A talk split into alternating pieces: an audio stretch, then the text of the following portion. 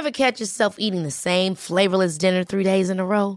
Dreaming of something better? Well, HelloFresh is your guilt-free dream come true, baby. It's me, Kiki Palmer. Let's wake up those taste buds with hot, juicy pecan-crusted chicken or garlic butter shrimp scampi. Mm.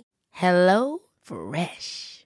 Stop dreaming of all the delicious possibilities and dig in at HelloFresh.com. Let's get this dinner party started.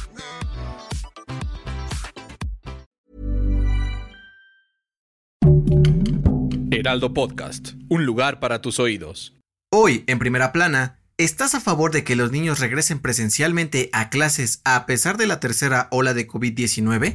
Esto es Primera Plana de El Heraldo de México.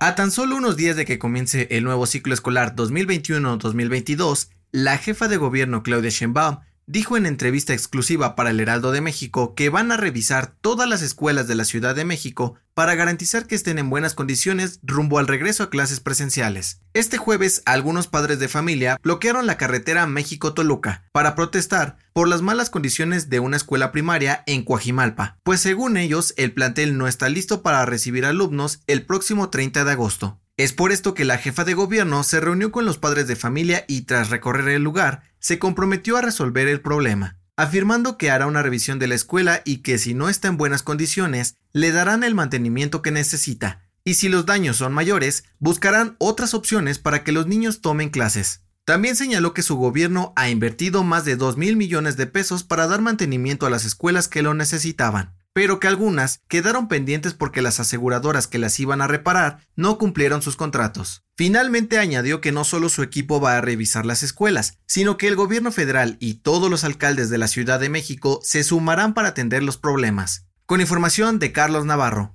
Hey, ¿te gusta Primera Plana? Pues no olvides seguir nuestro podcast en Spotify para estar al día con las noticias más importantes. Este jueves, la Secretaría de Trabajo y Previsión Social dio a conocer que el 55% de los trabajadores de la planta de General Motors en Silao, Guanajuato, votaron para cancelar su contrato colectivo con la Confederación de Trabajadores de México.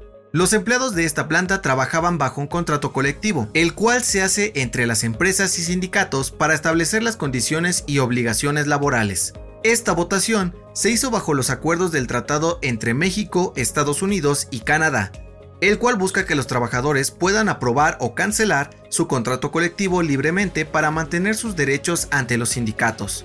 Las autoridades informaron que el proceso fue vigilado por el INE y la Organización Internacional del Trabajo, por lo que los resultados se van a respetar. Ahora, los más de 5.000 empleados podrán renegociar el contrato colectivo o buscar ser contratados individualmente, pero no perderán derechos y conservarán las mismas prestaciones y condiciones laborales. Con información de Everardo Martínez.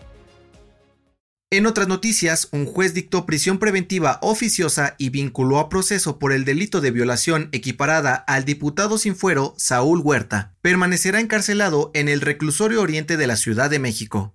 En noticias internacionales, este jueves, las autoridades de Estados Unidos detuvieron a un hombre que amenazó con detonar una bomba cerca del Capitolio de Washington. El sujeto quería hablar con el presidente Joe Biden sobre la situación que vive el país. Y en los deportes, los organizadores de los Juegos Paralímpicos de Tokio dieron a conocer que se reportó el primer caso de COVID-19 dentro de la Villa Paralímpica, a cuatro días de que comience la justa. Sin embargo, no se dieron a conocer detalles sobre la persona contagiada. El dato que cambiará tu día. No veas el vaso medio vacío, mejor velo medio lleno, porque tener pensamientos positivos puede ayudar a cuidar tu salud mental. De acuerdo con la revista de Ciencia y Psicología de Atlanta, las personas positivas, entusiastas y alegres tienen menos probabilidades de tener enfermedades relacionadas a la pérdida de memoria como el Alzheimer o demencia cuando envejecen. Así que ya lo sabes, siempre positivo. Esto fue Primera Plana, un podcast de El Heraldo de México. Encuentra nuestra Primera Plana en el periódico impreso, página web y ahora en podcast. Síguenos en Twitter, arroba Heraldo de México, Instagram, arroba El Heraldo de México y encuéntranos en Facebook y YouTube como El Heraldo de México. Hasta mañana.